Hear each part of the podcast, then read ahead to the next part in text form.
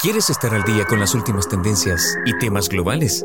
Bienvenido a nuestro podcast Global Voices. Voices. Cada episodio te llevará a un emocionante viaje por diferentes culturas, perspectivas y soluciones innovadoras que están transformando el mundo en el que vivimos. Desde líderes empresariales y expertos en tecnología hasta activistas y pensadores sociales, nos acompañarán invitados de primer nivel que compartirán sus historias inspiradoras, conocimientos valiosos y puntos de vista frescos sobre los desafíos y oportunidades que enfrentamos en el mundo cada vez más interconectado. Prepárate para descubrir nuevas ideas, inspirarte y ampliar tu perspectiva global. Bienvenido a nuestro podcast Global Voices con Mike Hernández. A continuación, Muy buenas tardes, buenos días, buenas noches, depende de donde usted nos escuche. Bienvenidos y bienvenidas a Global Voices.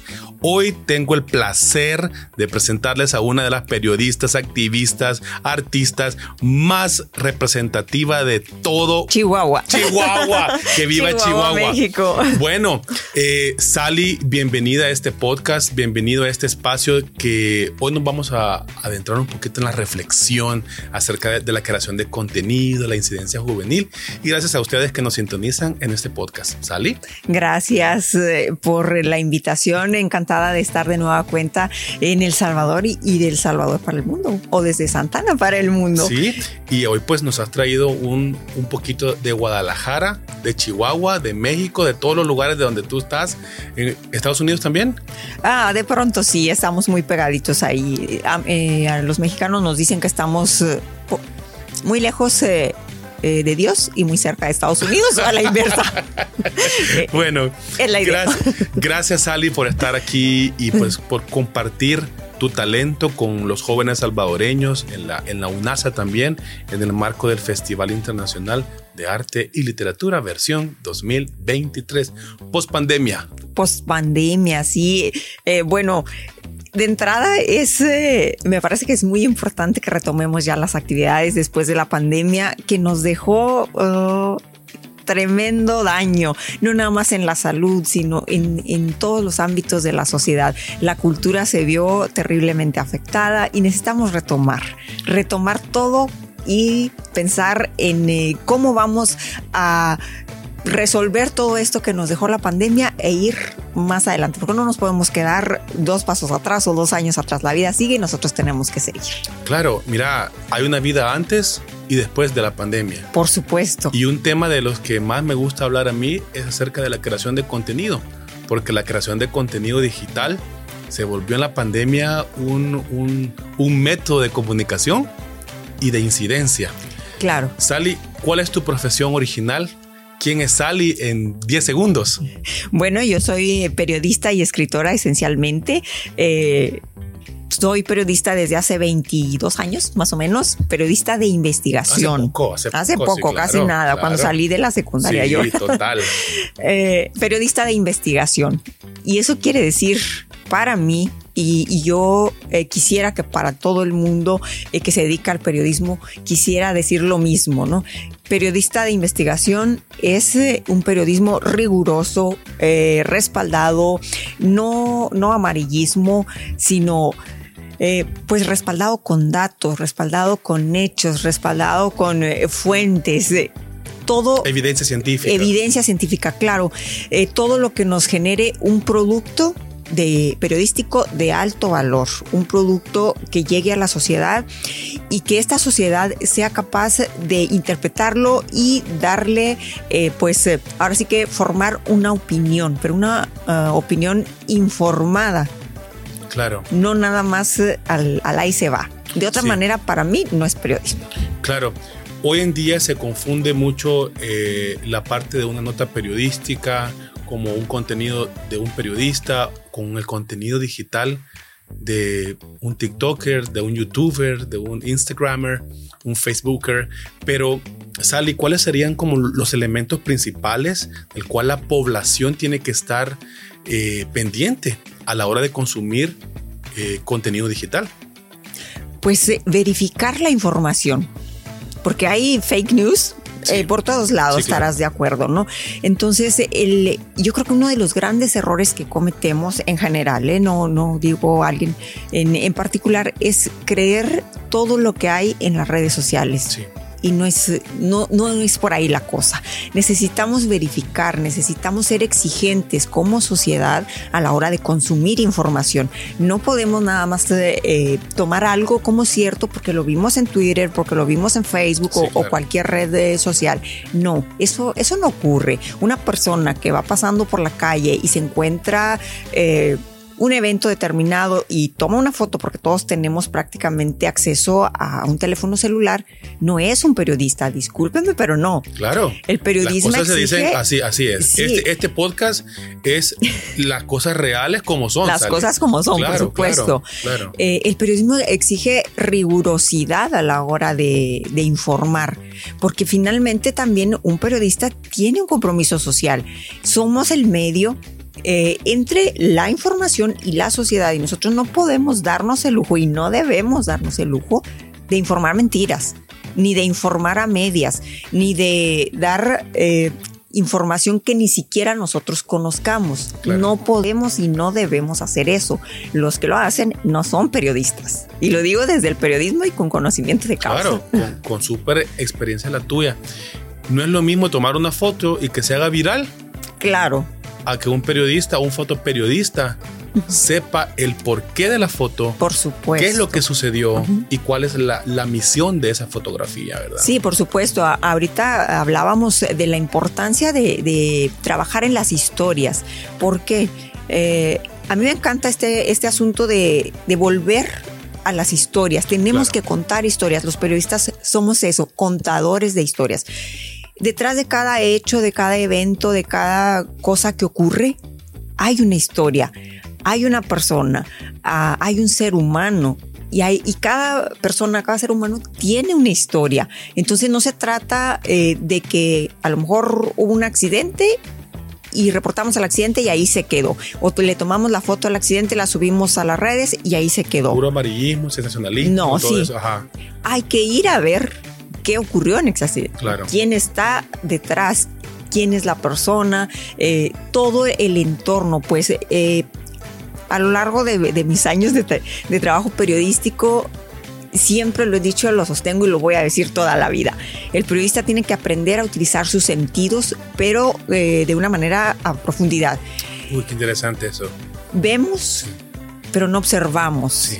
Oímos pero no escuchamos. Tenemos el sentido del tacto, del gusto, del olfato, pero no los utilizamos. Entonces, como periodistas tenemos que aprender a escuchar, a observar, que creo que es uno de los sentidos más importantes, la observación. Y si es necesario, eh, palpar, olfatear y saborear el entorno de un hecho determinado, lo tienes que hacer para poder decir, ok, está ocurriendo. Y a partir de que haces eso, se crea eh, toda, digamos, eh, pues todo un, formato de investigación.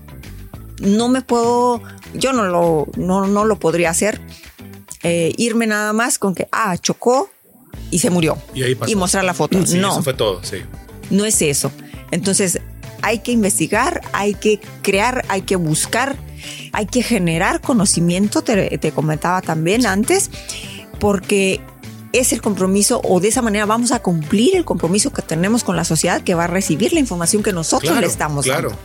Mira, para mí el periodista es uno de los mayores creadores de contenido por excelencia, desde todos los tiempos. El periodismo ha sido un estandarte en democracias, en, regímenes, en tanta eh, afectación social en cada uno de nuestros países, Europa, eh, en todos los, continentes, ¿no? Eh, pero, ¿cuál sería el reto más grande que tiene el periodista? Hablemos de América Latina, Sally. ¿Cuál es el reto más grande del periodista cuando se enfrenta al storytelling, a la historia, al, o al no querer? Por diversas razones o funciones. ¿Cuál sería el reto más grande? rescatar al periodismo, definitivamente. Sí. Eh, se ha mm, depreciado la carrera periodística, se ha, eh, pues, yo creo que eh, nos están haciendo ver como que se ha devaluado, es la palabra. Nos han querido devaluar, nos han eh, intentado hacer ver como el chismoso, y no somos eso, los periodistas somos gente profesional, somos gente que hemos estudiado muchos años, que hemos trabajado mucho tiempo y que sabemos hacer las cosas y que tenemos eh, las ideas eh, bien puestas. Claro. Y que le apostamos también a la profesionalización de la carrera. Hay compañeros periodistas que a lo mejor eh, por X o, Y razón no tuvieron la oportunidad de estudiar en su momento. Sin embargo, tienen una carrera basada en la experiencia muy valiosa. Entonces, con ellos hay que apostarle también a la profesionalización y generar este, este cambio. Necesitamos voltear la moneda de lo que está ocurriendo en este momento, porque nos están devaluando terriblemente en todos los países, incluyendo México, y eh, volver a ganarnos ese respeto que la sociedad en algún momento tuvo por el periodista. ¿Cómo lo vamos a hacer? Profesionalizándonos, por supuesto, y tratando de ser la mejor versión de nosotros mismos y del periodismo para poder, insisto, eh, pues cumplir con este eh, compromiso social. Claro. Ese es nuestro mayor reto. Y yo creo que los que estamos inmersos en, los medios de comunicación e incluso en, el tema educativo, en las instituciones educativas, también tienen ese compromiso. Desde las escuelas, eh, pues ahora sí que sembrar en la mente de, los chavos, en el corazón, en el alma, como decíamos ahorita.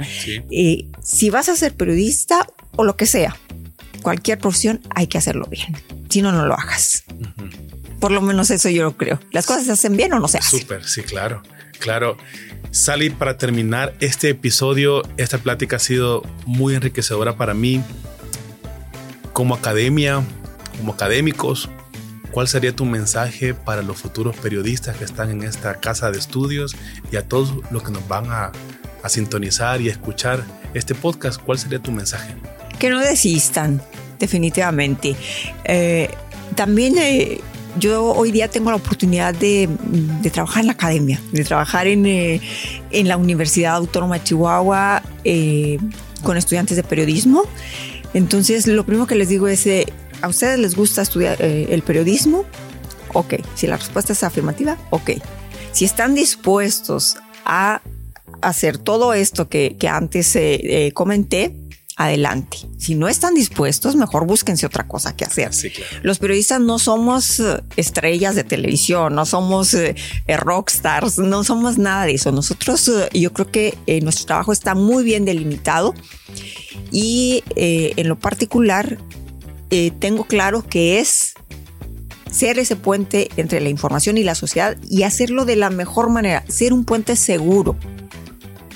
Ser un puente seguro para que esa sociedad que está percibiendo el mensaje que nosotros estamos transmitiendo eh, tenga la tranquilidad de que tú, yo o cualquier otro, otra persona dedicada al periodismo está diciendo la verdad. Claro. Porque es lo que se merece la gente. Saber, conocer la verdad y, creo que ese es el trabajo del periodista. Suena a lo mejor muy idealista, pero debemos retomarlo y debemos revalorizarnos y, quitar de lado esa imagen tan, eh, tan fea que nos están creando. Nos están creando eh, como si fuéramos unos monstruos amarillos y no todos somos así. Entonces, por culpa de unos cuantos, no podemos permitir que, el resto de, los profesionales del periodismo eh, también seamos etiquetados así, mucho menos eh, por la autoridad. Claro. Y si me permites nada más, y, yo pensé que me lo preguntarías, pero... Dale, dale. Mis alumnos me preguntan, eh, ¿quién es el peor enemigo del periodista? Porque tenemos agresiones, tenemos, ah, bueno, otro, otro tema muy álgido, ¿no? Sí. Eh, yo creo que a veces somos nosotros mismos porque nos prestamos a muchas cosas, pero desde, desde el poder hay un señalamiento y un cuestionamiento muy grande a la actividad periodística y, y represión también. Y lo, y lo digo igual lo sostengo, lo hay. y tenemos que ser fuertes y tenemos que ser valientes y tenemos que volver a esa, a esa raíz idealista que traíamos desde que empezamos y decir, ok, soy periodista, estoy comprometido conmigo, con mis ideales, también con la sociedad y me reconozco como este puente sólido, como este puente eh, propicio para que la verdad fluya. Claro. Claro, mira qué interesante eso, Sally. Yo creo de que a cada una de las personas que esté escuchando este episodio le va a hacer eco y le va a hacer y se va a llenar mucho su corazón de escuchar a, a una periodista con tanta experiencia y con tanta incidencia no solamente en la academia, sino que también en la sociedad a través de tus trabajos artísticos, como escritora también. Sally, no me queda más que agradecerte este espacio, este primer episodio de Global Voices. Eh, Sally, despedite de toda la audiencia global. Pues eh, eh, primero agradecerte eh, el espacio. Me encanta estar acá, me encanta El Salvador, a pesar del calor. No, no me gusta el calor, Mira, pero en El Salvador solo tenemos dos épocas, dos estaciones, caliente y más caliente. Y más caliente, ok. Así es El Salvador, Ah, bueno. pero lo amamos.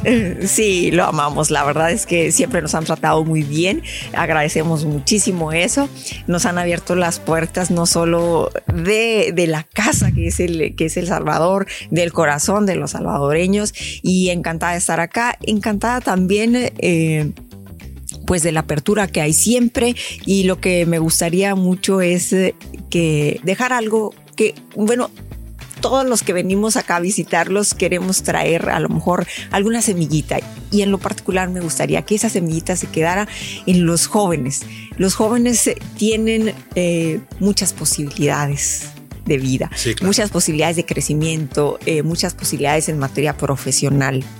Y yo creo que ahí es donde debemos incidir, los niños y los jóvenes. Debemos trabajar con ellos, en las niñas o con las niñas particularmente. Entonces, habría muchísimas cosas de las cuales hablar, eh, Mike, pero bueno, Lo pues, hacemos en otro episodio. lo Sally. hacemos en otro episodio con todo gusto. Muchas, Muchas, gracias. gracias. y gracias a usted que nos sintonizó en el episodio 1 de Global Voices. Nos escuchamos en la próxima.